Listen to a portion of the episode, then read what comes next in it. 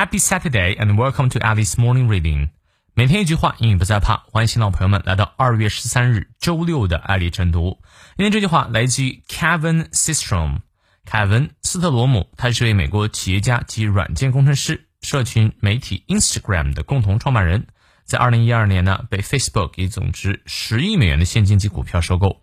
他说：“If you got an idea, start today. There's no better time than now to get going.” There's always small progress that can be made to start the movement. 如果你有一个想法，今天就开始实现它，没有比现在更适合的时间。总要往前跨进一点点的空间来启动这个改变。你看，你翻译对了吗？我们来逐词看一下。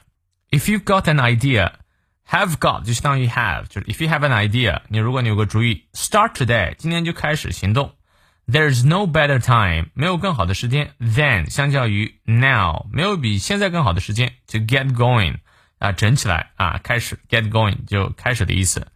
There's always small progress，总是有一些小的进展 that can be made 啊，可以被创创造出来啊，也就是说，呃，可以去进步 to start the movement 啊，总有往前跨进一点点的空间来启动这改变的。比如说，呃，你可以先把你的这个 idea。记录下来，分享给你身边的人，听听他们的意见等等。总而言之呢，不要等，很多时候啊，一等事情就凉了，就黄了，你就不想去做了。哎，让我们来看一下其中的发音知识点。If you got an idea, idea，注意没有那个儿化音，不要念成 idea。Start today, today，注意它的重音在后面。There is there t 成咬舌，There's no better time, I'm 双音到位，than than 咬舌，than now to get going。 There, there 有舌，There's always small progress, small progress，注意它的重音，that can be made, aid 双音念到位，to start the movement。v 上排牙齿摩擦下排嘴唇，呃，这个发 v 的发音啊，movement, movement。好，从到尾我们来过两遍。If you've got an idea, start today. There's no better time than now to get going.